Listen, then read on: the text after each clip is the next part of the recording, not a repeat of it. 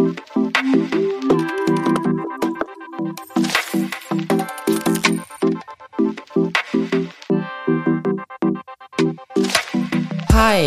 und herzlich willkommen zu Babylicious, dem Podcast für Waldmuddis, Muddis und alle, die einfach Lust haben zuzuhören. Hi und herzlich willkommen in einer neuen Folge hier bei Babylicious. In der Folge, auf die ihr alle schon so mega gespannt seid. Die Folge Hi Baby, der Geburtsbericht meines zweiten Babys. Heute wieder mit am Start mein perfektes Tinder-Match. Hello, hello. Hi, Schatz. Hallo, Baby. Schön, dass du wieder mit dabei bist. Ähm, es ist nämlich wichtig, dass du mit dabei bist, weil wir haben ja die Geburt unseres zweiten Kindes glücklicherweise, muss man sagen, auch wieder zu zweit erleben dürfen. Oh ja. Deswegen war das mir sehr, sehr wichtig, dass wir die Folge auch gemeinsam machen, dass du auch so ein bisschen aus deiner Sicht wieder erzählen kannst. Das haben wir auch schon bei Kind 1 so gemacht und ich finde, das war ganz gut, ein ganz guter Austausch, weil man vergisst auch selber viel. Selber als Mama ist man glaube ich, eh in einer anderen Welt nochmal. Das verstehe, absolut. Ähm, von dem her ist es, glaube ich, ganz gut, dass wir aus deiner Sicht heute auch was hören. Und tatsächlich haben wir zwar uns auch gar nicht großartig ausgetauscht nach der Geburt, über die Geburtserfahrung, außer eigentlich an dem Tag der Geburt. Ja, nö, wir haben tatsächlich gar nicht so viel darüber verloren, weil es, ja, werdet ihr nachher alles hören, aber es ging ja auch recht entspannt eigentlich und zackig gut vorwärts. Genau, deswegen hört ihr heute eigentlich aus erster Hand nochmal unseren Bericht. Also es ist nicht einstudiert oder so. Das Einzige, was ich gemacht habe, dass ich mir ein paar Notizen gemacht habe. Schatz, du weißt davon noch nicht wirklich viel. Nein. Und ja, was mir nur noch wichtig ist, vorab zu sagen, wenn ihr selber vielleicht aktuell vor einer Geburt steht, aktuell schwanger seid, vielleicht selber auch eine Geburt hattet, die nicht so schön verlaufen ist, dann möchte ich euch hier warnen, das ist jetzt keine mega blumige Traumgeburt, die wir erzählen werden. Das war jetzt ja auf, aufgrund dessen auch, dass ich bei der ersten Geburt so ein bisschen eine traumatische Erfahrung hatte. Auch jetzt bei der Geburt zwei so ein bisschen schwieriger, sagen wir es mal so. Von dem her, falls ihr da irgendwie ein Thema habt, was Geburten angeht, dann skippt einfach diese Folge. Hört euch andere Folgen an. Es gibt schönere Folgen definitiv. Und für alle anderen, ich sag mal, wir starten jetzt. Lass uns loslegen. Vorab gibt's jetzt ein bisschen Werbung. Ich habe es 2020 selbst durchgemacht, wie es ist, eine Geburt zu erleben, die anders ist, als man es sich gewünscht hat. Eine Geburt, die ein unschönes Gefühl hinterlässt. Eine Geburt, die es wert ist, dass man nochmal genau hinschaut. Falls es dir hier ähnlich geht, dann kann der Online-Kurs von Julia Berg etwas für dich sein. Julia hat einen wundervollen Online-Kurs entwickelt, in dem du in deinem individuellen Tempo für dich persönlich die Geburt deines Kindes aufarbeiten kannst. Wenn du jetzt vielleicht denkst, das könnte etwas für dich sein, dann hör gerne mal in die Folge 50 rein, denn hier spreche ich mit Julia über genau diesen Online-Kurs. Lass dir von mir gesagt sein, du darfst es dir wert sein, da nochmal hinzuschauen. Mit dem Gutscheincode Babylicious bekommst du 10% des Kaufpreises geschenkt. Alles hierzu findest du nochmal zum Nachlesen in den Show Notes. Werbung Ende. Lass uns loslegen. Ja, wie hat's denn angefangen? Ach so, was ich noch sagen wollte. Ähm, es kann gut sein, dass ihr wieder das Babyphone hört, weil unser großer Junior, der steht gerade draußen auf der Terrasse und macht da sein Schläfchen. Und der Kleine, der hängt vorne bei mir in der Trage. Also es kann wieder sein, wie in der Folge zum Thema kurzes Update aus dem Wochenbett, dass ihr einfach wieder einen Schnaufen hört, einen Klucksen. Baby, ich glaube, das wird sich auch die nächsten 100 Folgen nicht mehr ändern. Nee, wahrscheinlich nicht. Also ich wollte es nur noch mal gesagt haben. genau, dann starten wir mal los.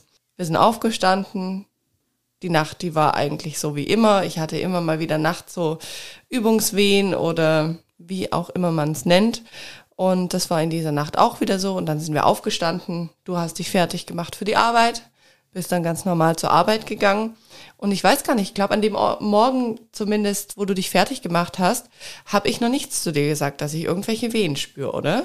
Also du hast nicht gesagt, dass du Wehen spürst, aber du hast schon gesagt, mh, hm, zwei Tage vorher schon hast du gesagt, ah, irgendwas irgendwo in irgendwelche Richtungen könnte sich schon so entwickeln. Und am Tag der Geburt morgens, ja, da hast schon gesagt, äh, du spürst was und du glaubst schon dran, das hast du früh morgens am Ausstehen gesagt, irgendwas ist anders, das hast du in der Nacht auch schon stimmt, gesagt. Stimmt, stimmt. Dass es wahrscheinlich könnte schon gut sein, der heutige Tag wird. Das hast du am Vortag und zwei Tage davor auch gesagt. Ja. Aber an dem Tag war es anders. Da hast du wirklich gesagt, okay, es fühlt sich echt anders an. Also du weißt nicht, ob wir den Tag noch zu Hause komplett erleben. Stimmt, du hast recht. Ich habe das wirklich äh, zwei, drei Tage vorab schon gesagt, dass ich gesagt habe, oh, es könnte sein, dass heute was losgeht. Und aber an dem Morgen habe ich gesagt, das stimmt, wie du es gerade auch gemeint hast, ähm, dass ich glaube, dass es jetzt wirklich so ist. Richtig. Aber es ist immer so schwierig, weil ich dann in dem Moment auch dachte, wie wirst du mir das jetzt glauben, dass es wirklich nochmal anders ist? also es klingt jetzt wieder so schleimerisch oder so, aber wenn eure Männer da draußen irgendwie nicht ganz die unsensibelsten Tollpatsche sind, dann, dann merken sie schon, dass die Aussage, die du da triffst, die war deutlich anders wie die Tage davor. Ja, das stimmt. Und man muss ja auch sagen, für mich war das ganz arg schwierig oder für uns beide einzuschätzen, wann geht's wirklich los. Weil bei der Geburt unseres ersten Sohnes war es ja nun mal so, dass ich eingeleitet werden musste. Das heißt, ich hatte zu keinem Zeitpunkt eigentlich so dieses natürliche Empfinden verspürt, wann eine Geburt losgeht. Ja. Und das war eigentlich für uns beide so ein bisschen, dass wir gesagt haben, wir hoffen einfach, dass es losgeht. Und was man auch dazu sagen muss, ich war an diesem Morgen schon ET plus Warte, sieben? Ja. Plus sieben ja. war es, glaube ich. Genau. Was, was waren geplant? Der, guck mal. Der 21. April ja, war so geplant. Genau, und letztendlich, deswegen waren wir sieben Tage drüber, ja. Genau. Also ET plus sieben war an dem Morgen. Und dann hofft man natürlich schon auch, wenn man schon mal eine Einleitung erfahren hat, und die war dann vielleicht auch nicht so prickelnd, wie ihr es ja aus der ersten Geburtsfolge entnehmen könnt, dann hofft man einfach, dass es dieses Mal richtig von selber losgeht. Und ich habe mir das auch so gewünscht, dass ich das mal spüren darf, weil es ist ja schon so ein bisschen, dass man sich als Frau denkt, hm, so dieses Versagensding oder dass man nicht weiß, funktioniert der Körper richtig? Also es ist im Endeffekt ja Quatsch, weil ein Körper funktioniert trotzdem richtig, auch wenn man eine Einleitung hatte.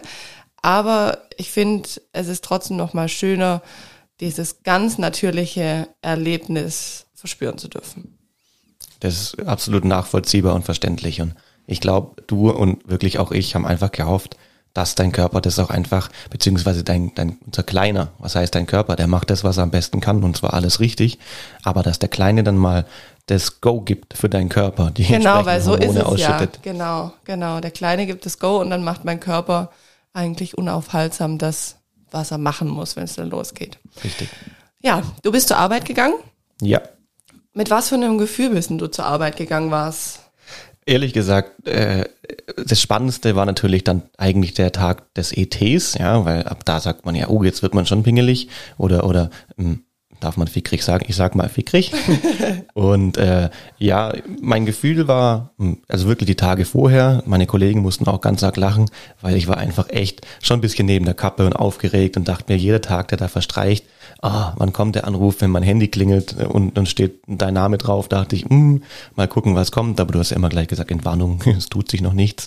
An dem Tag bin ich auch mit einem entspannten Gefühl ins Büro gegangen und habe einfach gedacht, ja komm, jetzt machst du halt wie die letzten Tage auch einfach deine Arbeit und wenn was ist, dann rufst du halt an. Ich habe einfach die Hoffnung gehabt, wenn es losgeht, dann wird es hoffentlich schon eine Stunde mindestens brauchen, dass ich halt den Heimweg finden kann und bei dir bin, wenn es wirklich abgeht. Mhm. Ja, weil man muss sagen, du hast eine Strecke, die ist manchmal sehr mit Stau.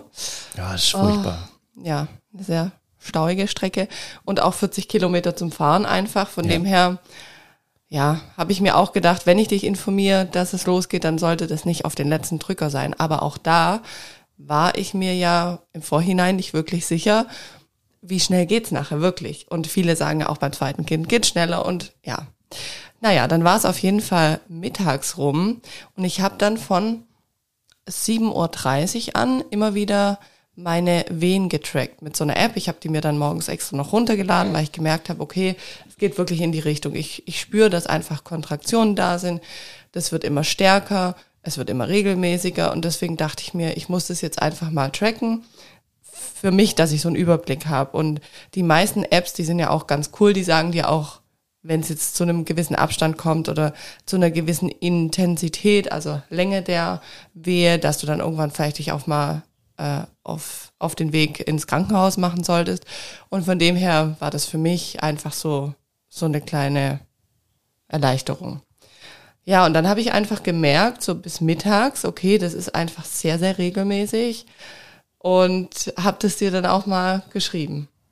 Ja, richtig. Irgendwann hast du geschrieben oder angerufen, das weiß ich gar nicht mehr, und hast gesagt, also noch keine Panik, Schatz, aber es tut sich doch einiges. Genau, und meine Mama, die habe ich auch zeitgleich dann informiert und ähm, habe ihr dann halt auch gesagt, dass ich da was spüre und dass es gut sein kann, dass sie sich auf den Weg machen soll, weil unser Plan war es ja, dass meine Mama auf unseren Großen, auf den Lino aufpassen wird, wenn wir dann irgendwann mal ins Krankenhaus gehen. Und meine Hoffnung, die war auch immer, dass es ja über den Tag losgeht. Deswegen war ich so happy, dass ich morgen schon was gespürt habe, weil ja meine größte Angst, ich glaube, ich habe es auch schon in ein, zwei Folgen mal erwähnt gehabt, war einfach unseren großen kleinen Mann, der ja zum Zeitpunkt der Geburt auch erst ein Jahr und sieben Monate alt war, ja, alleine lassen zu müssen. Für das war absolut dein größter Schmerz. Also ja, du hast dir nicht ja mal groß Gedanken gemacht, oh, wie wird die Geburt und nee. wird's anders, sondern du nee. hast wirklich auch geweint und gesagt, boah, das Schlimmste für dich ist das Wissen, dass du vielleicht unseren Großen im Stich lässt oder nicht für ihn da sein kannst, weil du im Krankenhaus bist. Genau, und das Krasse ist, wir hatten uns ja daher auch mal überlegt, dass du, Henning, nicht mit zur Geburt gehst, sondern dass quasi meine Mama mit zur Geburt geht und du auf den Kleinen aufpasst. Also da seht ihr auch mal, wie, ach, wie da einfach mein Mama-Herz geblutet hat. Aber ich muss da echt meine Mom in Schutz nehmen. Das hängt nicht damit zusammen, dass sie irgendwas nicht gut machen würde. Sie macht da wirklich einen tollen Job. Und ich habe da auch vollstes Vertrauen. Das liegt aber einfach an mir und an meinem Kopf und an meinem Herzen. Und ja, wenn ich mir einfach überlege, die letzten anderthalb Jahre, gab es nie den Zeitpunkt, wo ich länger als ein paar Stunden, drei Stunden, wenn ich vielleicht bei einem Frauenarzt war oder sonstiges, mal unseren Sohnemann abgegeben habe. Also ja, da ist einfach so eine krasse Bindung da und ich glaube, du vielleicht als Mann, Schatz, du kannst es nicht so nachvollziehen, weil du einfach auch zur Arbeit gehst. Du hast mal sonstige Freizeiten, äh, die man so als Mama einfach nicht so hat. Ja, ja ich, ich, ich verstehe es mittlerweile tatsächlich, aber als Mann oder als Vater wirklich nur durch die äh, Erfahrung nach meinen Urlauben, die ich bei euch verbringen darf. Mhm. Also da geht's mir natürlich ganz ähnlich. Wenn du mal zwei Wochen am Stück mit den kleinen Bubeln kannst und da bist und dann musst du wieder in die Arbeit, das ist schon heftig. Ja, für mich war einfach eine ganz große Sorge in meinem Kopf, vor allem dann auch, wenn es nachts wäre, wie ja. wird der Kleine reagieren? Also, weil oftmals ist es so, dass er einfach abends oder nachts so eine Phase hat, das kennt ihr wahrscheinlich, wenn ihr schon Mummies und Daddys seid, selber auch. Die Kleinen wachen auf, die weinen mal, die träumen schlecht und da brauchen die einfach Mama oder Papa und wollen kurz kuscheln oder ja, brauchen einfach kurz diesen Moment der Geborgenheit und dass alles okay ist. Und das war so für mich im Kopf das Schlimmste, dass ich mir dachte, wenn es durch die Nacht geht, die Geburt, dann muss ich den kleinen Mann alleine lassen und dann hat er nicht Mama oder Papa. Natürlich kann die Oma auch viel ausrichten. Und meine Mom, die hat auch gesagt, du, wenn es hart auf hart kommt und der weint die ganze Nacht durch, dann trage ich ihn halt durch die Wohnung oder ich gehe mit ihm nachts spazieren oder was auch immer. Also sie hat gesagt, sie macht da wirklich alles, um dass es ihm gut geht. Ja, aber für mich war das echt so ein im Stich lassen. Und in der Folge mit der Simone Krebs, mit der Familienberaterin, da ging es ja auch, da geht es ja um das Thema eigentlich, ähm, ein richtiger Umgang mit den Großeltern. Aber sie hat auch so ein schönes Beispiel zum Loslassen gebracht. Also wenn ihr das noch nicht angehört habt, diese Folge, dann macht's auf jeden Fall mal. Weil sie hat genau diesen Moment, den ich gerade beschrieben habe, so richtig auf den Punkt getroffen und auch gesagt, hey, loslassen ist was anderes. Also ja, deswegen hört's euch auf jeden Fall an, falls ihr noch nicht gemacht habt. ja, kommen wir wieder zum Tag. Der Tag, der verstrich langsam. Die Wehen, die wurden intensiver. Und du standest eigentlich nach meinem Anruf oder nach meiner Nachricht mittags auch relativ schnell auf der Matte. Ja klar, logisch. Ich also ich hatte da noch nicht mal gesagt, dass du kommen sollst. Ich habe nämlich gesagt, du bleibst noch im Geschäft, bis ich mich wirklich melde, aber ich glaube, du konntest, du konntest nicht mehr. Ach Quatsch, jetzt stellt euch mal vor, das, das hältst du ja im Kopf nicht aus. Das ging ja schon sechs Tage lang so, sage ich mal, weil ja zwar ähm, immer irgendwie spürst du irgendwo was ruppeln und zuppeln und dann weiß man ja nicht, wie du gesagt hast, ist es jetzt bedeutend, dieses Ruckeln und Zuckeln oder dauert es halt noch? Und da war, ich war schon nervlich schon sehr angespannt, wo, und da hast du auch, da bringst du auch keine Leistung mehr im Büro, sind wir mal ehrlich. Ja, da wartest du eigentlich nur drauf, mhm. wann kommt der Anruf und du machst so deine, deine Pflichtsachen noch irgendwie runter und versuchst, äh, gut gelauntest zu sein, aber der Stresspegel ist natürlich schon irgendwie gegeben. Ich glaube, irgendwann haben dir auch deine Kollegen gesagt, so jetzt hau ab, gell? Ja, ja, die haben irgendwann gesagt, komm, Rechner aus, druck halt noch irgendwie zwei Mappen aus und dann ab nach Hause, jetzt kriegen wir schon hin. Genau, dann bist du nach Hause gefahren und dann warst du dann da und ich habe mich schon auch echt gefreut, weil ich dann auch unseren Großen mal so ein bisschen, ja, was heißt, an dich abgeben konnte. Aber du hast dann mit ihm gespielt. Genau. Ähm, ich habe dann auch meiner Mama angerufen und gesagt, ja, es wird immer stärker. Sie hat dann aber gewartet, bis sie quasi von uns wirklich das Go bekommt.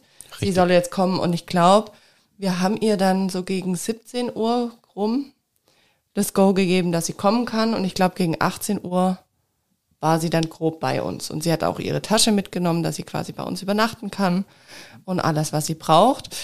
Und ich weiß noch, dass ich zu ihr gesagt habe, du, es fühlt sich zwar so an, aber es kann natürlich auch sein, dass du hier bei uns übernachtest und äh, morgen ist immer unser kleiner Carlo noch nicht da. Also quasi, dass wir halt in der Nacht immer noch nicht zum Krankenhaus fahren. Ich habe gesagt, ich muss jetzt einfach gucken, ich möchte so lange wie es geht einfach zu Hause bleiben.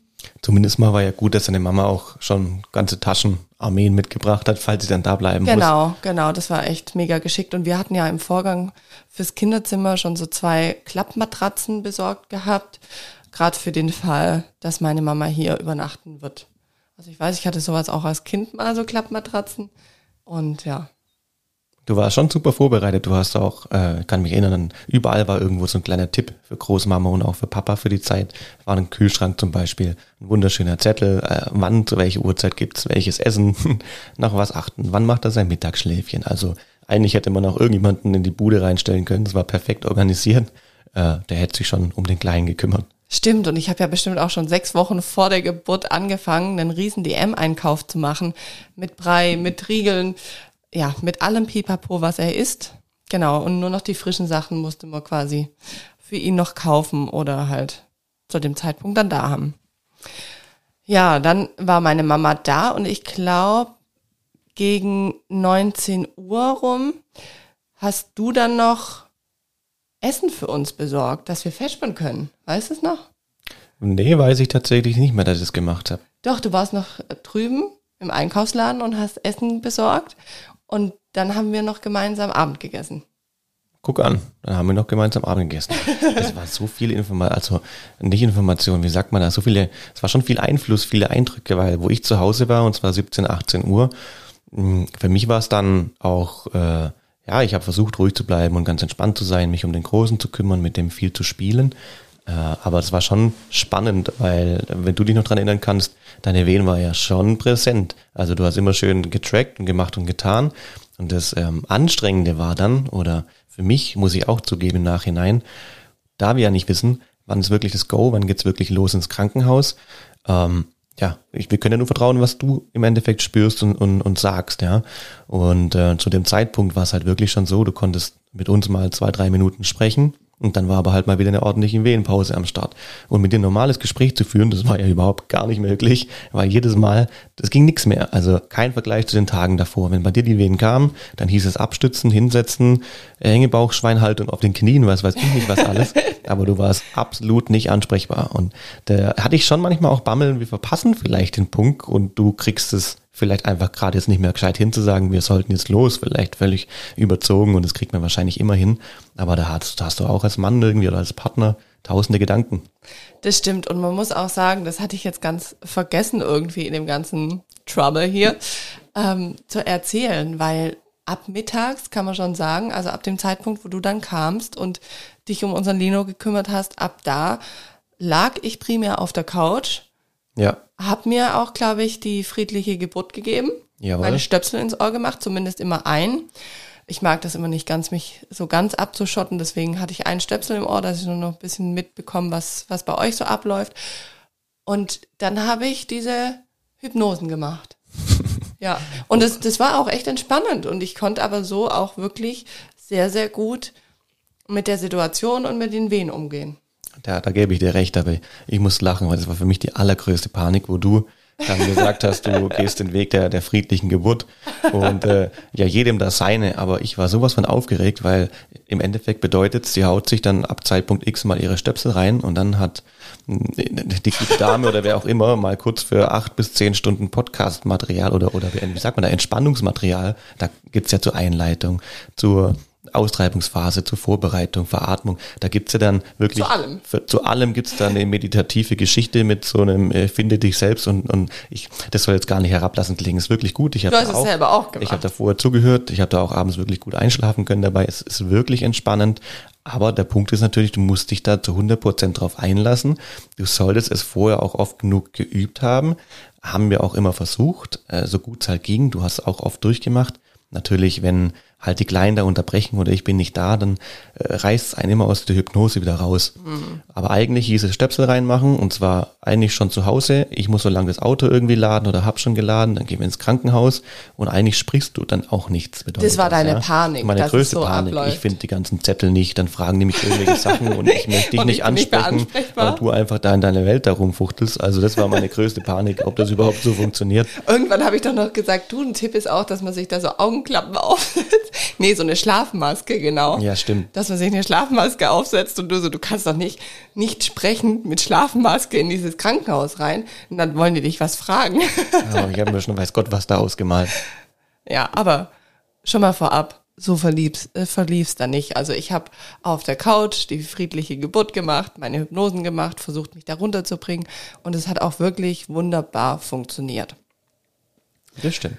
Genau wir waren beim Abendessen, das haben wir gemacht und dann wussten wir, dass in der Klinik, in die wir gehen wollten, mussten wir einen Schnelltest bringen. Ja. Oder der, die hatten gesagt, es wäre gut, wenn wir einen Schnelltest machen, kein PCR-Test, Schnelltest. Und wir haben hier quasi hinterm Haus eine Teststation. Und ja, dann haben wir das, glaube ich, noch vor 19 Uhr gemacht, weil die nur bis 19 Uhr offen hatte. Richtig. Und ähm, das weiß ich auch noch, wir sind dorthin gelaufen, da muss man ja kurz seinen Ausweis abgeben. Da ist man natürlich schon durch die ganze Corona-Zeit angemeldet und die finden einen dann mit Namen. Und ich wollte vor dir diesen Test kurz machen. Und dann habe ich aber dich noch vorgeschickt, weil ich gesagt habe, du Schatz, scheiße, da kommt gerade eine Wehe, geh du kurz und mach den Test. Und dann habe ich erst noch meine Wehe veratmet. Also so krass war es da dann doch schon vom, ja, von der Wehentätigkeit. Ich hätte mir da jetzt nicht dieses Stäbchen ins in die Nase rammen lassen können. ja, also es war schon, war schon witzig. Aber ja, haben wir halt auch noch gemacht, dass wir das abgehakt hatten. Und danach haben wir dann noch mal, sind wir dann noch mal die Checkliste durchgegangen. Oh ja, du hast eine riesen Checkliste von drei Seiten gemacht. Sehr genau, gut, die gibt's ja auch. Sagen. Also in alles der Dinge, an die man denken muss. Ja. Ja, stimmt, die kann man irgendwo da auch, auch runterladen, da bei dir, genau. glaube ich. Ähm, aber ja, Tasche über Tasche über Tasche und ist das noch drin und hier noch eine Kleinigkeit und Ladekabel und oi, oi, oi, oi. Ja, stimmt, wir haben dann die ganzen Sachen noch eingepackt, die quasi die ja. man halt noch bis kurz vorher so oder so braucht. Genau, genau. Und Brille und Kontaktlinsen und was nicht Richtig. alles. Ja. Ja, nachdem wir dann die Kliniktasche gepackt hatten, da war es dann wirklich auch schon so, dass die Wehen sehr, sehr häufig kamen und auch einen ganz kurzen Abstand schon von fünf bis sechs Minuten hatten. Und oh, ich weiß es noch ganz genau, um 21.15 Uhr habe ich dann in mir selber, das war, hört sich jetzt auch doof an, aber es war wie, wie so eine Stimme, die mir sagt, Sandy, jetzt solltet ihr euch auf den Weg ins Krankenhaus machen. Und ich stand um 21.15 Uhr mit Tränen in den Augen vor meiner Mama und sagte, ich hab's Gefühl, wir müssen jetzt ins Krankenhaus gehen. Das stimmt. Ja.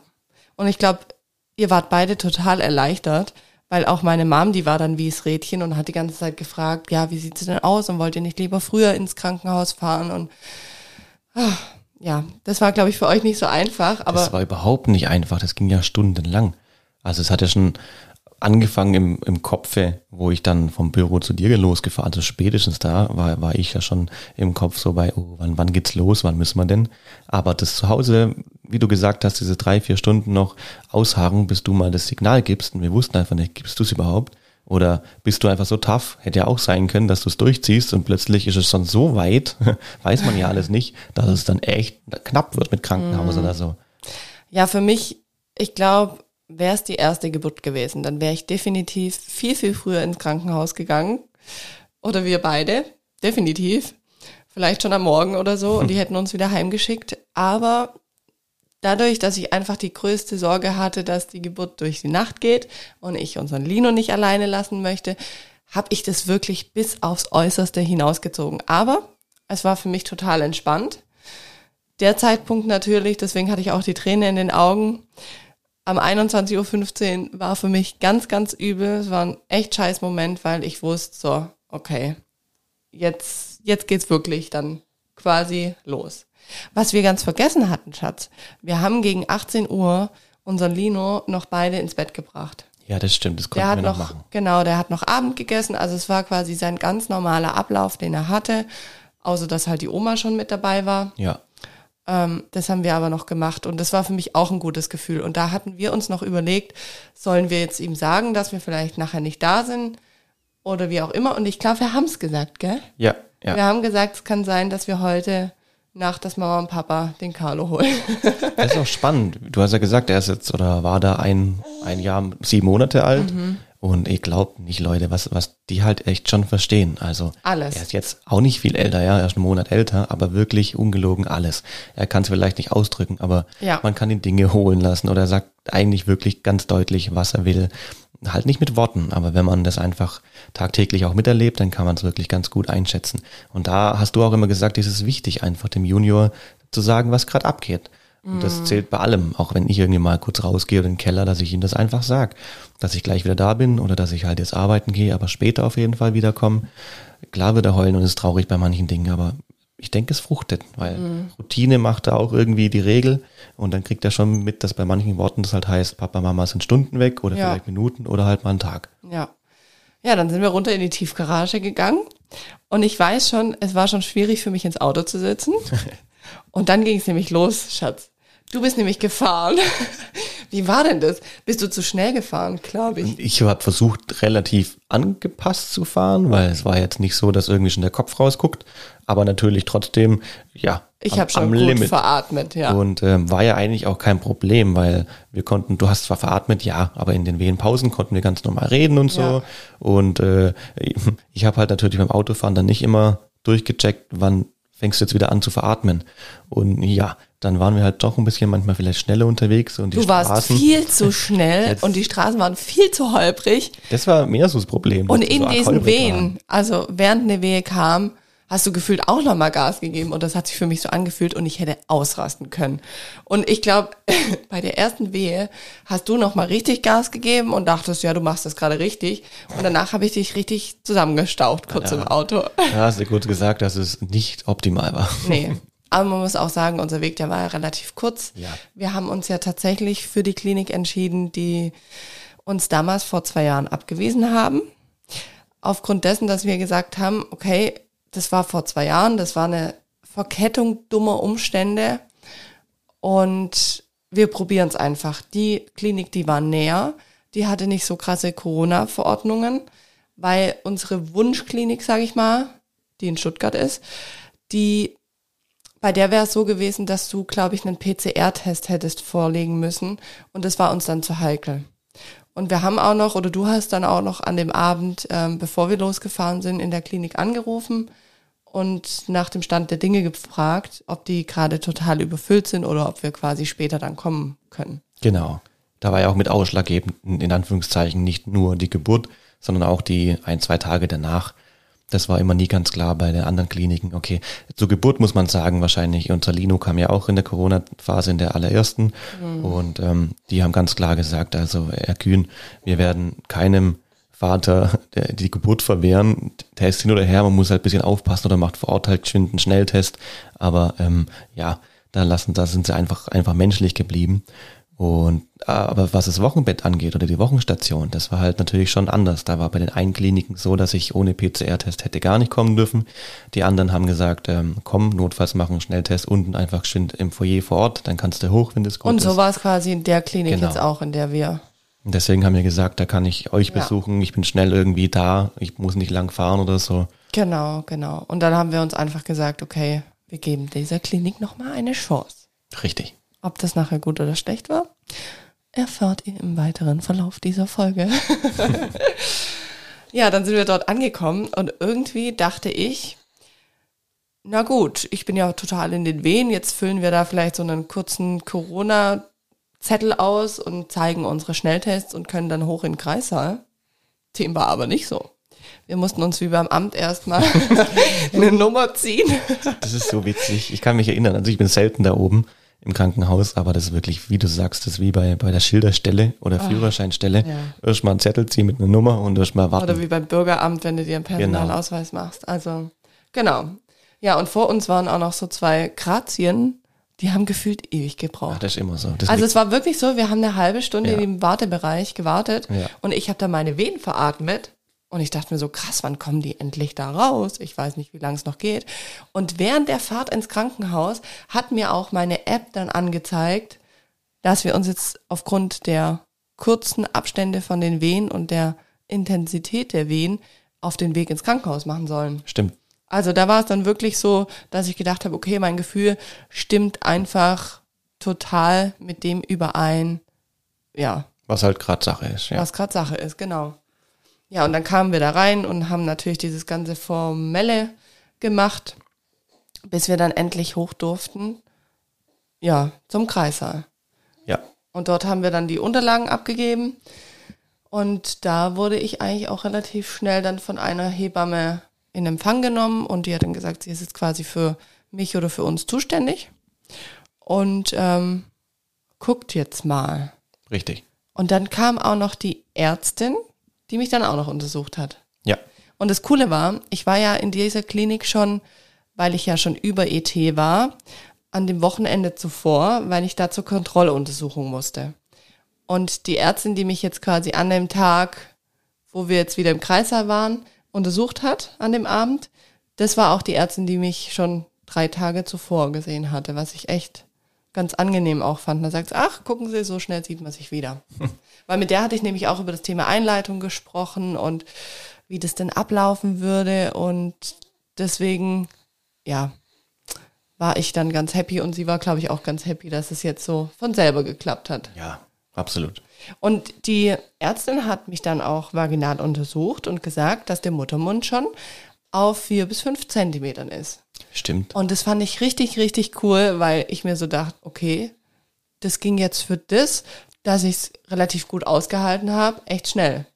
Ja, also, Also, hätten, hätt- hätten wir, glaube ich, nicht gedacht, gell? Nee, nee, ich dachte, wir stehen noch viel, viel mehr am Anfang und das war schon für mich so ein kleines Ding, wo ich dachte, geil, ja, sehr schön, funktioniert. ja, und da hat man dann einfach auch gesehen, okay, es geht einfach in Richtung Geburt. Und dann hat die Hebamme uns gefragt oder mich gefragt, was ich denn gerne machen möchte, ob ich denn mit der Badewanne anfangen möchte. Und das habe ich dann gemacht, weil ich da auch von Geburt 1 eigentlich einen, ja, ja, weiß, dass es entspannend sein kann. Und ich dachte mir, okay, wir fangen erstmal ganz sachte an. Und ich weiß auch noch, in der ersten Klinik, das war total schön, die, die Wanne, das war so eine richtige, ja, Geburtswanne, wie man es einfach aus den Kreissälen kennt, wenn man das auch mal ergoogelt oder so. Und die Hebamme, die läuft mit uns so an den Kreissälen vorbei, in den Raum. Und es war der Knaller. Schatz, erzähl's doch mal du. Also so ein bisschen wie wenn man in der, in der, in der Schule irgendwie in die Umkleidekabine, in die Duschen geht. So, so echt mal überzogen. Ich meine, man muss sagen, zur, ja, zur Entschuldigung sagen, ähm, es wird gerade ein ganz großes neues Klinikzentrum gebaut und man merkt einfach, dass die letzten sicherlich, wenn man das so sieht, die letzten 20 Jahre nicht mehr so viel rein investiert wurde oder gar nichts mehr rein investiert wurde. Das war sicher mal super modern und schön und schickimicki, aber es entspricht halt äh, wirklich absolut nicht mehr der Zeit. Sagen wir es, wie es ist. Es sah aus wie ein altes Schwesternzimmer mit Badewanne aus den 70er Jahren. Ja, ja, oder, oder wie ein Schlachthaus mit Badewanne aus den 70er Jahren, kann man vielleicht auch sagen. So von den Fliesen. Das einzige Mauschelige waren quasi nur diese schönen Blümchen, die man noch von Oma kennt, die dann manchmal an den Fliesen hängen, so mit so, Ja, mit so Fensterzeug. Saugnapfzeug. Ja, ja. Und ähm, Und zwar auch keine Geburtenwanne oder wie hast du es vorhin genannt, sondern einfach nur Ja. eine Badewanne halt, ja. genau. Also war eine stinknormale Badewanne. Vielleicht waren wir bei der ersten Geburt auch einfach verwöhnt, dass da wirklich, wirklich eine sehr nette Hebamme kam und gell, die hat dich dann noch an Düften riechen lassen, was, Ja, und was du die- jetzt besser findest und da hat man halt, ja, irgendwas selber reingeklatscht und geguckt, dass das Wasser irgendwie passt und Genau, und die hat uns quasi dann den Raum gezeigt und ist dann auch wieder abgedüst. nee, sie hat noch gesagt, eine Stunde kriegen sie. Und Genau. dann müssen sie wieder raus. Ja. Ja, und dann saß ich da quasi eine Stunde in meinem Wasser. Ich fand es aber schön. Es hat mir auch gut getan und im Endeffekt, ich habe dann auch versucht, so das Ganze um mich herum auszublenden und dachte mir so, ja, im Endeffekt scheißegal, wo ich hier drin sitze. Ja, warmes Hauptsache, Wasser warmes Wasser. es ne? ist warmes Wasser, es tut gut und ähm, ja. Aber ich finde so, die Atmosphäre macht dann doch meistens noch ein bisschen was aus. Und wenn ich denke, ich bin schon ein sehr, sehr visueller Mensch, wahrscheinlich auch geprägt durch meinen Job, ja, da war das dann schon nicht ganz so schön. Egal, ja. War dann eine Stunde da drin, nach einer Stunde bin ich raus. Da kam dann auch wieder die Hebamme, hat so gefragt, wie es mir geht. Und dann habe ich aber schon auch gesagt, dass ich jetzt, ja, nachdem ich einfach aus der Wanne draußen war, habe ich gemerkt, der Druck nach unten, der wird immer mehr. Ist ja klar, man hat ja dann nicht mehr diese Leichtigkeit aus dem Wasser. Und dann habe ich gesagt, ich brauche jetzt schon auch was Stärkeres für die Schmerzen. Also die Wehen wurden dann schon schmerzhaft und ähm, aber es war trotzdem noch gut aushaltbar. Also ich konnte noch gut sprechen und so, aber ich wollte natürlich nicht in diesen Zustand kommen, wo ich nachher dann irgendwie übermannt werde von dem Schmerz. Deswegen habe ich da dann gesagt, ich hätte gern was Stärkeres. ja, Genau, und dann hat sie eigentlich vorgeschlagen, dass man so eine so ein Schmerzmittel über die Vene geben kann. richtig. Genau, und das haben wir dann gemacht. Dann habe ich einen ähm, Zugang bekommen. Und dann hat sie das Schmerzmittel angestellt. Und ich lag da so seitlich dann auf einer Liege. Und sie hat das CTG noch rangemacht. Und was ich ganz schön fand, du hast dich dann so an mich rangekuschelt auf diese engen Liege. diese Krankenhausliegen, die sind ja echt nicht breit. Und wir lagen da dann zu zweit drauf, ich mit meinem riesen Bauch noch. Und äh, das war aber wirklich total entspannend für mich und total schön. Und du konntest mich dann so ein bisschen streicheln und ja, war cool. Doch, ich konnte mich da wirklich an dich rankuscheln. Du warst ja auch wirklich dann gut gelaunt mit diesem, mit diesem Tropf, den du da hattest. Also ich muss sagen, das war, das war gutes Zeug. Hat da gut geballert. Hast auch gesagt, ja, so lässt sich das doch ganz gut aushalten erstmal. Das war ganz ja, witzig. Ja. ja, es war, war total gut. Ich habe ja bei der ersten Geburt hatte ich ja Lachgas ausprobiert und das lag mir ja persönlich gar nicht. Das fand ich ja ganz arg schlimm. Da habe ich mich eher gefühlt wie auf so einem schlechten Trip. Aber das Schmerzmittel, das hat wirklich einfach, ja, mir den Schmerz genommen, wäre übertrieben, aber viel, viel angenehmer gemacht. Und auch diese liegende Position fand ich angenehm. Das war gut. Und da habe ich auch immer wieder äh, einen Stöpsel reingemacht und die friedliche Geburt gehört. Das war echt sehr, sehr schön. Und ich weiß gar nicht, wie lang ich da dann lag. Ihr könnt euch ja vorstellen, dass natürlich äh, mal kuscheln und für die Frau da sein, gar keine Frage. Aber es wird ja dann auch mal langweilig so als Mann, weil dann liegst du da halt so rum und denkst, okay, sie hört ihre, ihre friedliche Geburt und äh, ja, wandert gerade wieder in ihre Sphären ab. Und du kuschelst halt und vielleicht ist sie auch schon eingeschlafen. Ich wusste es manchmal gar nicht so richtig. Ich suche dann halt immer, ich kann da nicht still sein. Ich suche mir dann halt immer irgendwas aus, was ich jetzt machen könnte. Und guck dann im Raum so ein bisschen, ist ja eh spannend, weil man jetzt nicht so oft in so einem Kreissaal ist. Ja, und dann habe ich gesehen, dass dieser, dieser Tropf, diese Infusion, meine, ganz früher, kennt ja noch jeder, da hing einfach nur das Flüssigkeitskochsalz oder sonst was Säckchen oben an dem Haken und der Schlauch ging direkt in deinen Arm rein. Jetzt hatten die so ein Zwischending, so ein Gerät, wo das Kabel quasi drin ist und das steuert dann die Menge pro Minute oder Menge pro Stunde. Kann man dann eben einstellen und so schnell tropft es runter. Und es war super gut eingestellt auf die Maus, die war happy, hat keine Schmerzen gehabt. Wunderbar. Jetzt hatte ich die großartige Idee, einfach mal zu gucken, was das Ding denn so ist und wollte es einfach nur während dem Kuscheln so über meine Frau hinweg so näher zum Bett ziehen, damit ich das besser angucken kann. Jetzt ist diese scheiß Klappe da aufgegangen und das Kabel rausgesprungen und es ging quasi gar nichts mehr. Nee, das hat dann auch gepiepst, dieses Ding. Ohne Ende gepiept, alles Oh da. Gott, und ich dachte mir nur so, ich habe dich dann auch wieder angefaucht und Ja, gesagt. Schatz, was hast du gemacht? Du hast mich verflucht, du hast gesagt, jetzt ist es gerade so gut, die Schmerzen sind weg und jetzt machst du das Ding kaputt. Ja, aber echt. Und ah, dann hat es auch wieder eine gewisse Zeit gebraucht, bis dann jemand mal kam. Wir haben dann auch auf diesen roten Knopf gedrückt, auf den man drücken kann, dass eine Hebamme kommt. Aber es hat dann auch wieder gefühlt einfach gedauert. Und ich dachte mir so, wenn jetzt dieses Schmerzmittel aufhört zu wirken, bin dann ich- raste ich aus und Oh, dann bin ich tot, ja. ja. Und irgendwann kam dann eine Hebamme und die hat sich dann total gewundert und hat gesagt, wie ist denn das jetzt passiert? Und Ist das einfach aufgesprungen? ja, klar, das ist einfach aufgesprungen. Das ist ja echt nicht cool, wenn das einfach aufspringt. Ich meine, dann hört es ja auf. Naja, die hat sie wieder angeschlossen. Und, Und dann hast du ähm, noch gesagt, Schatz, Finger weg. Einfach Ja. Finger weg. Ja, ja, ja. Und dann, dann lief's wieder, dann war alles wieder gut. Und ich weiß gar nicht von der Zeitspanne, also ich bin ge gespannt, wenn ich mir irgendwann den Geburtsbericht wieder kommen lasse. Aber das kann ich euch gar nicht mehr genau sagen und du wahrscheinlich auch nicht, was das für Zeiten waren. Ähm, weil wir lagen dann da und eigentlich war es ja ganz gut und irgendwann habe ich gemerkt, die, die Schmerzen werden stärker. Also das hing dann auch nicht mehr mit deinem Kläppchen da zusammen. nee, du was hast irgendwann gesagt, die, die Menge da reicht quasi nicht mehr, weil die Schmerzen doch dann ja mehr werden. Genau, genau. Und ich habe gemerkt, ich habe einfach Probleme, das Ganze noch zu veratmen. Und das ist eigentlich relativ zeitgleich gewesen mit der Zeit, dass ich gemerkt habe, okay, es baut sich wieder in mir eine krasse Wehe auf.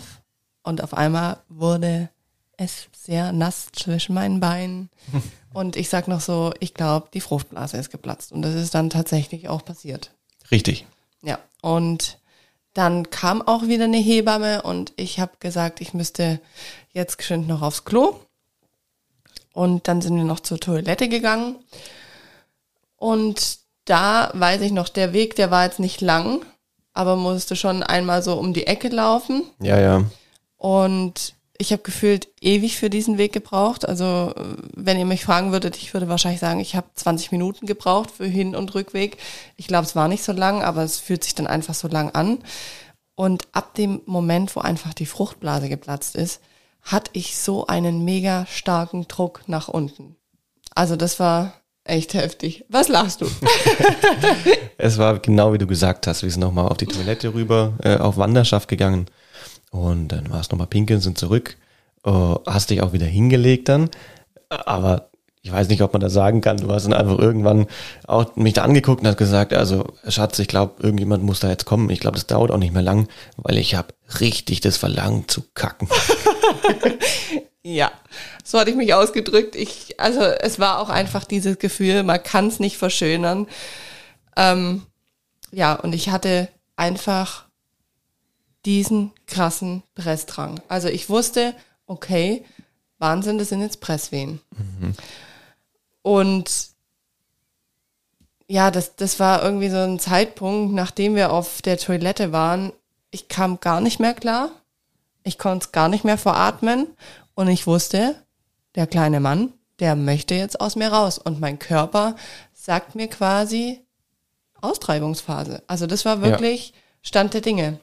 Und es war wirklich äh, nach diesem äh, Fruchtblaseplatzen und Pinkeln, ich vergleiche es immer gern so ein bisschen mit, mit Lino, wo es ja eh so ganz anders war durch diese Einleitungsgeschichte und, und äh, ja, Wehen-Cocktails und was Ja. nicht alles.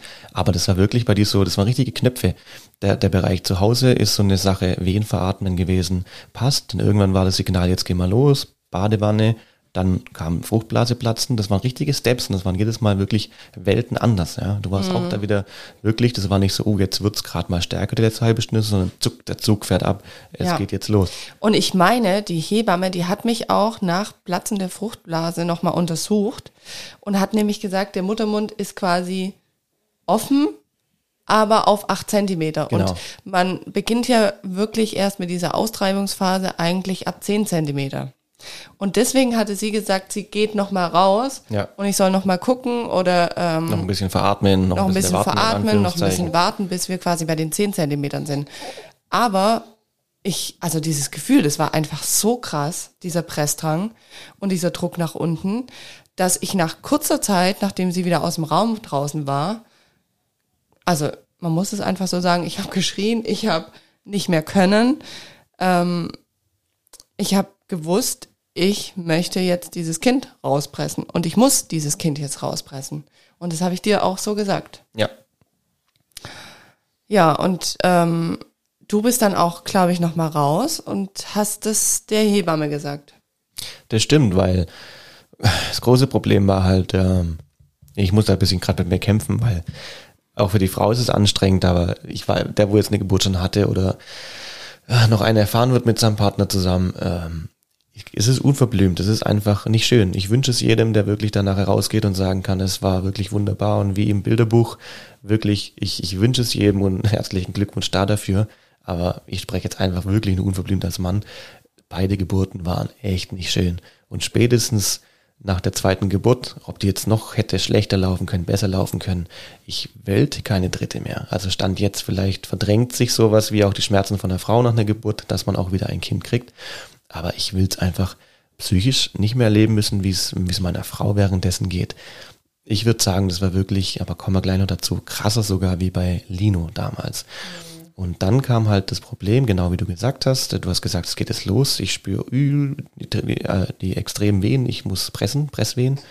Ähm, und dann kommen, ihr müsst euch vorstellen, dann kommen, dann, dann drückst du auf den Hilfeknopf und es kommt keiner im Nachhinein, man muss es wieder versuchen, rational zu sehen. Die haben wahrscheinlich nicht nur eine Geburt gehabt, die sind beschäftigt, ähm, die, das war dieses Daily Business. Die werden schon viele Frauen vorher gesagt haben, ich glaube, es geht los und es dauert halt doch noch mal ein paar Stunden.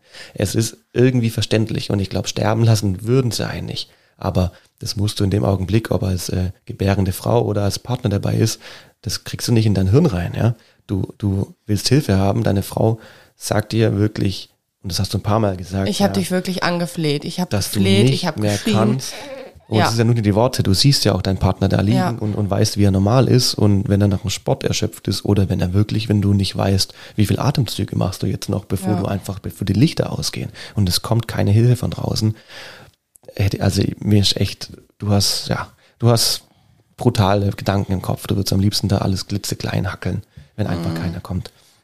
Und Mhm. Ich bin dreimal raus, dreimal bin ich raus und hab diesen Leuten und das ist dann halt, auch das werdet ihr sehen, das ist dann so ein kleiner Raum, wo alle Hebammen oder halt die entsprechenden ähm, Schwestern sitzen.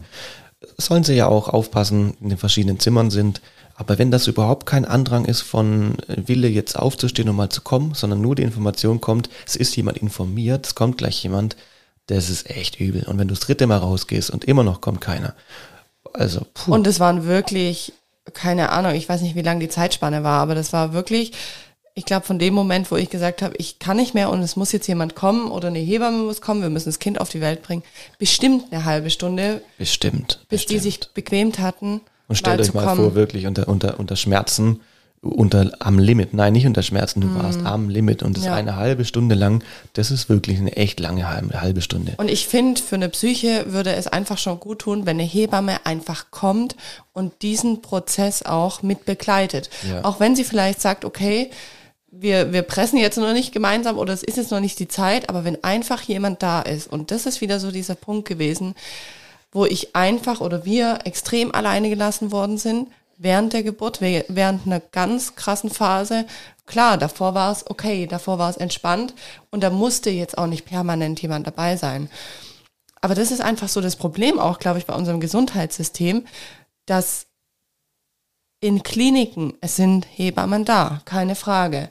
Und die, die Klinik, also die Klinik hat auch versprochen, es wird immer eine Hebamme bei Ihnen da sein. Ja, schon. Aber es sagt dir halt keiner, dass diese Hebamme vielleicht noch in drei anderen Kreissälen beschäftigt ist und bis sie dann wirklich kommen kann. Ja, logisch, wenn sie bei einer anderen Austreibungsphase ist oder bei einem Knackpunkt von der Geburt und da kann eine Frau bekleidet, dass sie da nicht bei mir sein kann, auch völlig logisch. Also da mache ich Klar. den einzelnen Personen auch keinen Vorwurf. Aber dieses ganze System, das ist einfach so, Es hätte Übel vielleicht schon gereicht, weißt du auch, die waren ja nicht unfreundlich, aber, aber eine Wortwahl. Ich meine, wenn du in so einer Situation um Hilfe äh, frägst oder, oder nö, bettelst eigentlich schon und es kommt einfach nur, und wenn es äh, ruhig die Antwort ist, ähm, es ist jemand informiert, ja schön und gut, aber äh, es wird schon reichen, wenn, und wenn es wenn es eine Schwester ist, die von mir aus gar nicht die, die Ausbildung hat, sage ich jetzt mal, aber wenn die nur gucken würde, wenn die nur mal anwesend im Raum wäre und sagt, Ja, das ist ja das, was ich sage, es geht einfach es um tut dieses weh, Mentale. So leid es mir tut, das Ja. Mentale, sie müssen noch ein bisschen durch, Ja. es kommt gleich jemand, Ja. aber das ist Es kam absolut einfach kein Mensch. Normalen. Es Wir hatten einfach, einfach, das Gefühl, ich vollende da, doof gesagt. Ist und so. ähm, ich bin beim letzten Mal raus, habe nur gesagt, kommt eigentlich jetzt mal verdammt noch mal irgendjemand hier rein oder was ist los? Und Mhm. beim letzten Mal habe ich einfach die Türe offen gelassen, weil ich gesagt habe, Schatz, mach's wie die ganze Zeit, ja, schrei einfach den ganzen Laden zusammen, dann wird schon mal hoffentlich jemand kommen, weil es dir Ja. vielleicht auf den Zeiger geht, dass du einfach schreist, ja. Und ich glaube, der Also nächste Step auch wäre nicht so, gewesen, dass dass, ich ich denen draußen sage, du, pass mal auf, der Kopf wäre schon da, will jetzt mal jemand kommen. also es war wirklich echt krass und am Limit und ähm, ja, einfach schade, wie es gelaufen ist. Ist einfach schade, ja. wahnsinnig schade. Und ich sag's mal so, wäre es nicht die zweite Geburt gewesen, hätte ich safe davon nochmal ein krasseres Trauma wie bei der ersten Geburt. Aber ich glaube, dadurch, dass wir leider schon mal eine Geburt erlebt haben, die nicht so schön war, wussten wir, okay, wie es einfach, ja, sein kann Ja. nachdem du dann die Tür offen gelassen hattest, irgendwann kam dann die Hebamme und die kam dann tatsächlich gleich mit einem Arzt zusammen. Richtig, richtig. Fand ich auch spannend, weil das Die hieß ja dann dritt, es war ein doch. Arzt und von mir aus vielleicht auch zwei Hebammen oder eine, eine Helferin und eine Hebamme. Ja, Und äh, ja, auch das hat mich wütend gemacht gehabt. Ich war dann froh natürlich, dass sie endlich da waren. Aber das hast du halt gemerkt, die kamen rein und dann ging es halt auch schon gleich los. Gell? Die ja haben nicht groß hier nein, sie hat direkt gesagt, gesagt, also gut, so, jetzt holen wir ihr Kind. genau, jetzt holen wir ihr Kind, bei der nächsten Wehe pressen sie mal mit. Ja, und ich finde es halt auch so krass, weil ich hatte auch das Gefühl, ich werde nicht richtig ernst genommen, weil klar war mein Muttermund laut ihrer Tastung, der Tastung der Hebamme, erst bei diesen acht Zentimetern. Aber von meinem Körper und vom Gefühl her war ich einfach bereit, mein Kind auf die Welt zu bringen. Das Du habe ich hättest das schon machen können, kurz nach Fruchtblase, so im Genau, Nachhinein. Da hättest genau. du schon, Also und wie- du hast wie es quasi zurückgehalten, so mehr oder minder nochmal eine Genau, und das finde ich irgendwie so falsch.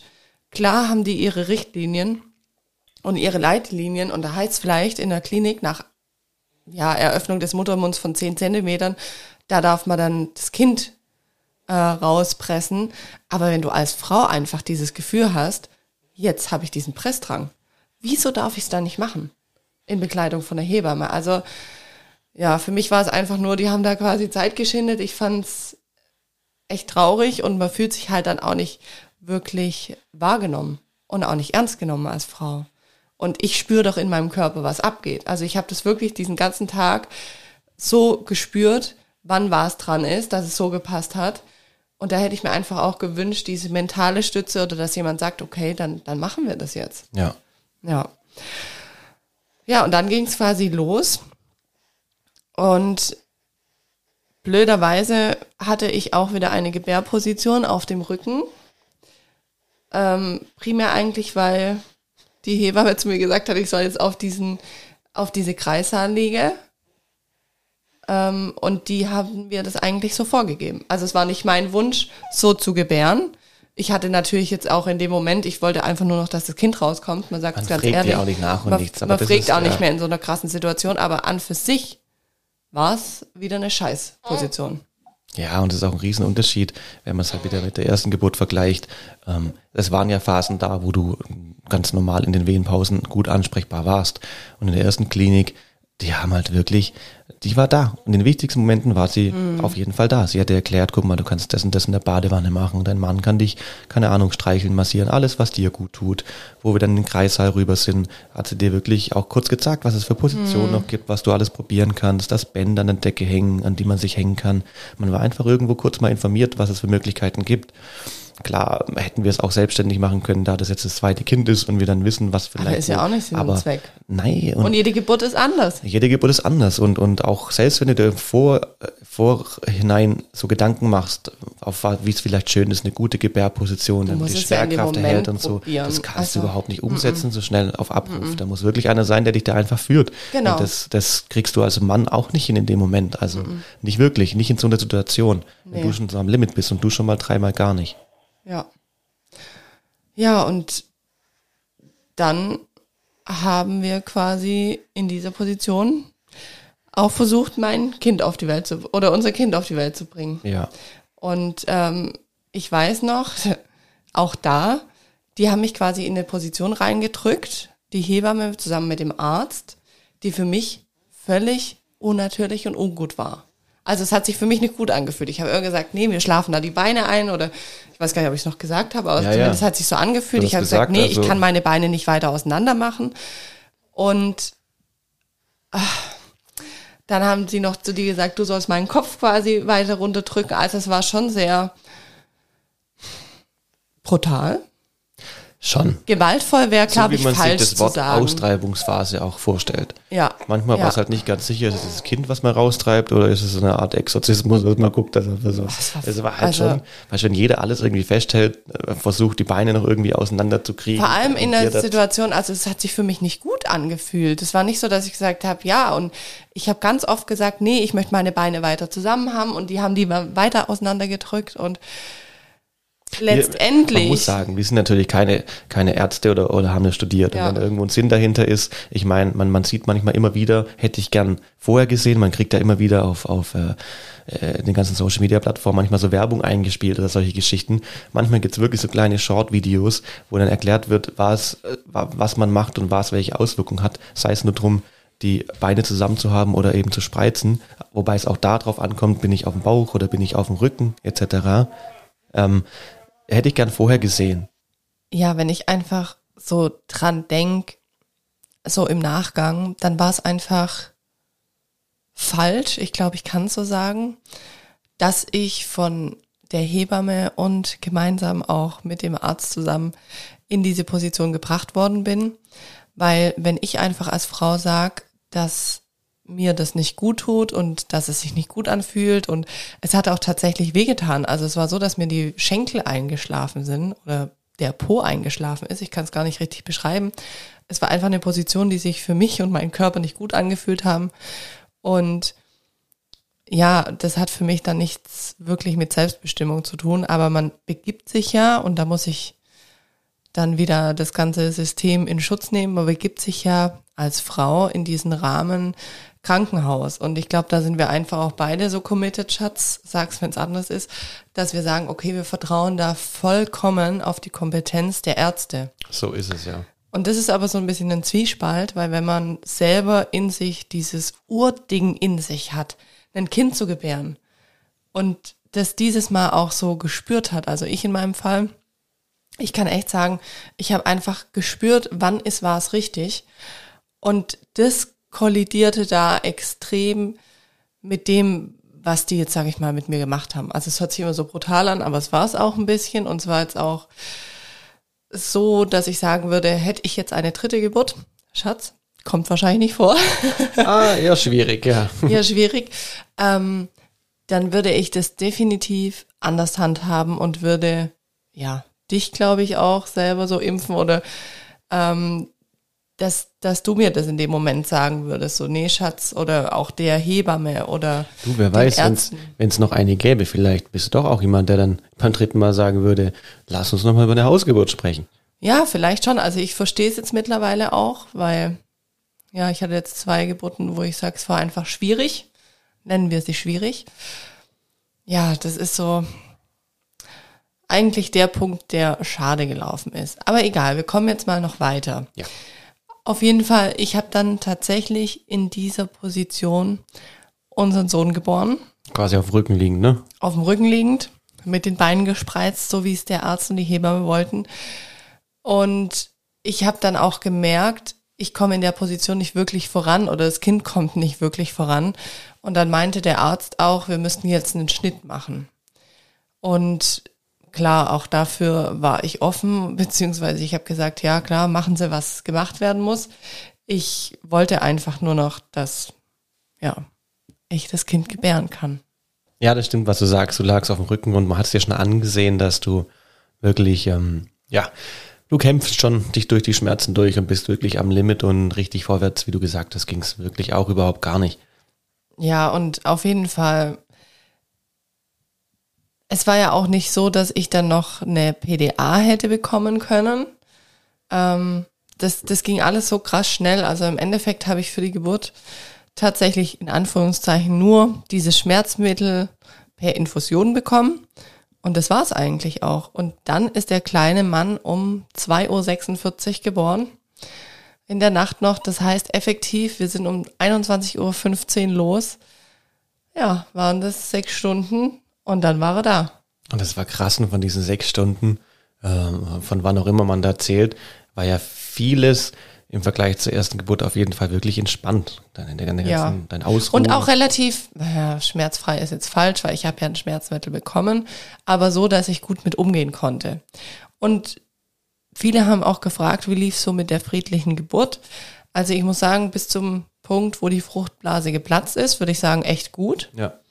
Also es war jetzt nicht so, dass ich vollkommen da drin war in meiner Hypnose, aber es war so, dass ich einfach gut mit umgehen konnte.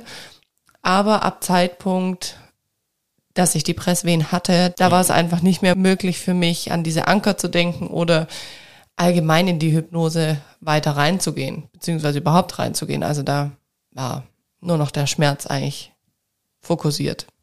Ja. Weiß ich nicht, ob man sich da hätte besser vorbereiten können. Werden wir wahrscheinlich auch nie erfahren. Aber wie gesagt, das war zur Vorbereitung eine sehr, sehr gute Sache, würde ich sagen. Was ich auch bei dieser Geburt machen werde, ich werde mir auf jeden Fall den Geburtsbericht kommen lassen und ich frage auch meine aktuelle Hebamme, ob sie den nicht mit mir einfach nochmal durchgehen kann.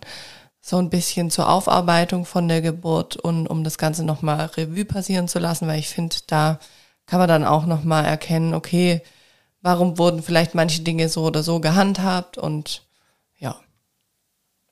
Schatz, gibt's von deiner Seite noch abschließend Worte zu der Geburt unseres zweiten Kindes zu sagen? Ähm, na, abschließend auf jeden Fall zu sagen ist, ich bin absolut froh, dass er jetzt endlich da ist. Wir haben uns schon echt dann lang drauf gefreut, dass uns der kleine zweite Mann auch begegnen darf. Ähm, ich denke, du hast in der Folge wirklich recht gut auf den Punkt gebracht. Ich als dein, dein Mann oder dein Partner in dem Fall hier, äh, ja, kann abschließend, glaube ich, einfach auch nur sagen, die zwei Geburten, die waren interessant, die waren spannend, aber sie waren auch wirklich für meine Nerven belastend und wirklich auch irgendwo am Limit. Das darf man, finde ich, schon sagen. Ja. Man liest viel, man bereitet sich darauf vor, vor allem wahrscheinlich deutlich mehr bei der ersten Geburt. Bei der zweiten weiß man ja schon in etwa, was drauf zukommt. Und ich habe mir insgeheim eigentlich auch ähm, geschworen und auch zu dir gesagt, ich denke, dass ich deutlich entspannter bin. Ja.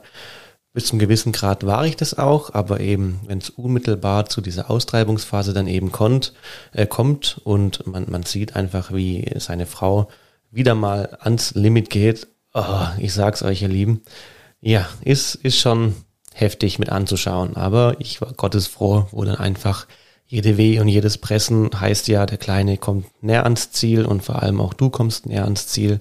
Und irgendwann war auch der Kopf draußen und ein bisschen Hilfe von den Ärzten haben sie dann den Kleinen auch endlich draußen gehabt und dann wusste ich auch für dich, jetzt ist es rum, jetzt hast du zum Glück endlich geschafft. Ja, und was ich auch sagen muss, was ein sehr, sehr schönes Gefühl auch war und auch so ein bisschen ein Ansporn, wir haben ja immer schon gesagt, wir wollen zwei Kinder und danach ist Feierabend und ich glaube, diese Einstellung sind wir einfach immer noch und ähm, da hat sich auch nichts geändert. Und ja, dieses Wissen zu haben, man schließt damit auch so was, was Besonderes ab. Man schließt damit so seine Schwangerschaften ab, man schließt das Thema Geburten ab, man schließt vielleicht auch was nicht so Schönes ab, ist irgendwie auch befreiend gewesen. Also. Ganz klar wahrscheinlich auch der Gedanke, dass du weißt, spätestens nach dem Stillen äh, hast du auch deinen Körper wieder einfach mal für dich und kannst dann ja. wieder anfangen zu machen, was du möchtest. Ja. Also ich fand die Schwangerschaften okay, aber ich kann jetzt auch nicht sagen, dass ich sie wunderschön fand, weil ich finde es schon auch anstrengend und ja, irgendwie schon auch kräftezehrend und auch die Stillzeit, gar keine Frage. Ich mache das aber super gern für meine Kids und mir ist es auch wichtig, irgendwie so beiden den gleichen Start zu ermöglichen. Deswegen war ich in beiden Schwangerschaften eigentlich auch relativ ähnlich streng mit mir selber und werde es jetzt auch weiterhin bei der Stillzeit sein. Aber ich kann es nicht verleugnen, dass ich es auch schön finde, wie du gesagt hast, wenn ich sagen kann, okay, ich habe mich wieder so für mich. Ich meine, als Eltern ist man eh erstmal, ja, Eltern. Richtig. Und ähm, wir werden euch auch noch eine Folge machen, wie dann das Familienleben zu viert ist. Und das kommt aber alles viel, viel später. Auf jeden Fall, wir haben jetzt zwei gesunde Jungs dafür. Sind wir wirklich sehr, sehr dankbar. Egal wie auch der Weg war. Und ja, Wenn ihr jetzt noch hören wollt, wie meine Mama das Ganze empfunden hat, als sie bei uns ankam, wie es für sie war, dann auf den Kleinen aufzupassen, beziehungsweise auf unseren Großen, dann bleibt einfach weiter dran. Dann werdet ihr jetzt sie noch hören. Und ich freue mich auf jeden Fall, wenn ihr auch in der nächsten Folge hier bei Babylicious wieder mit dabei seid. Ich freue mich, wenn ihr mir auf Instagram folgt und wenn ihr diesen Podcast gut findet oder sogar sehr toll, freue ich mich natürlich auch, wenn ihr es euren anderen Muddis weiterempfehlt und wenn ihr mir eine Bewertung auf Spotify oder Apple Podcasts hinterlasst. Das ist für mich immer so die schönste Währung, die ihr mir zurückgeben könnt. So eine Bewertung, das Hört sich vielleicht nach was Kleinem an, ist aber was ganz arg Großes und somit werde ich auch von anderen Muddis viel besser gesehen und der Podcast wird wahrgenommen. Deswegen freue ich mich da immer sehr und ich registriere jede einzelne Bewertung, glaubt's mir. Also ihr Lieben, dann habt auf jeden Fall noch einen ganz schönen Tag, Abend, Morgen, wann auch immer ihr diese Folge hört und wir verabschieden uns damit. Bis dann. Ciao. Bis dann. Tschüss. Seit einigen Tagen rund um den Entbindungstermin war ich am Warten, bis es bei Sandy losgeht. Dann am Mittwoch, den 27.04., kam morgens gegen 8 der Anruf, sie hätte regelmäßig Wehen und möchte es noch beobachten. Wir bleiben in Kontakt. Es sei noch gut auszuhalten, nur dass ich vorbereitet wäre. Im Büro konnte ich an nichts anderes denken. Gegen Mittag kam dann Henning heim. Ich sollte erst gegen Abend kommen, sagte sie. Ich wäre jederzeit startbereit, konnte mich nicht mehr auf Schaffen konzentrieren und machte in der Mittagspause einen Spaziergang im Park. Nachmittags beschloss ich eventuell Caro, meine Schwiegertochter, mit ihren Kindern zu besuchen. Sie hatte heute Geburtstag. Doch gegen 16 Uhr rief Sandy mich an, ich könne mich mal auf den Weg machen. Endlich. Eine halbe Stunde später war ich dort und spielte mit Lino. Sandy legte sich auf den Sofa, versuchte zu schlafen und wollte so lange wie möglich daheim bleiben. Sie vesperte noch und brachte dann Lino ins Bett. Sandy fiel es schwer, Lino allein zu lassen. Es kamen ihr sogar Tränen. Das tat mir leid und ich war froh, dass er eingeschlafen war. Henning wurde auch nervös und gegen 21 Uhr fuhren die beiden dann in die Klinik. Ich verhielt mich ruhig, las, schrieb mit Sandys Schwiegermutter, die auch angespannt war und mitfieberte. Gegen halb elf führte ich Lino durchs Babyphone. Leise ging ich ins Kinderzimmer, ohne mich bemerkbar zu machen, und steckte ihm den Schnuller rein, den er verloren hatte. Eine Weile war Ruhe, dann muckste er wieder und als ich nach ihm schaute, saß er im Bett und wollte heraus. Ich trug ihn erst rum. Dann hatte ich die Idee, ihn im Kinderwagen in der Wohnung rumzufahren, damit er wieder einschläft. Als nächstes machte ich ihm ein Fläschchen. Das trank Leno dann gerne. Anschließend legte ich mich mit ihm auf die zwei großen Matratzen vor seinem Gitterbett. Wir kuschelten uns aneinander und Lino schlief ohne zu weinen in meinen Armen ein. Nachts wurde ich immer wieder wach, schaute aufs Handy und sah, dass Sandy sich vor einer Stunde erkundigt hatte, wie es mit uns klappt und dass es bei ihr vorangeht. Ich antwortete ihr, dass wir auf der Matratze liegen, alles gut klappt und Lino nicht geweint hat und dass ich an sie denke und mich freue. Das war um 2.46 Uhr nachts. Beim nächsten Aufwachen dann sah ich auf Big Family die Nachricht von Henning. Um 2.46 Uhr kam der kleine Carlo gesund und munter auf die Welt. Ich traute meinen Augen nicht. Um 2.46 Uhr. Genau da hatte ich Sandy geschrieben. Ich weiß, dass das bestimmt kein Zufall ist. Wir sind miteinander verbunden. Ich habe das gespürt als ihre Mutter. Ich bin wirklich sehr dankbar, dass alles gut gegangen ist.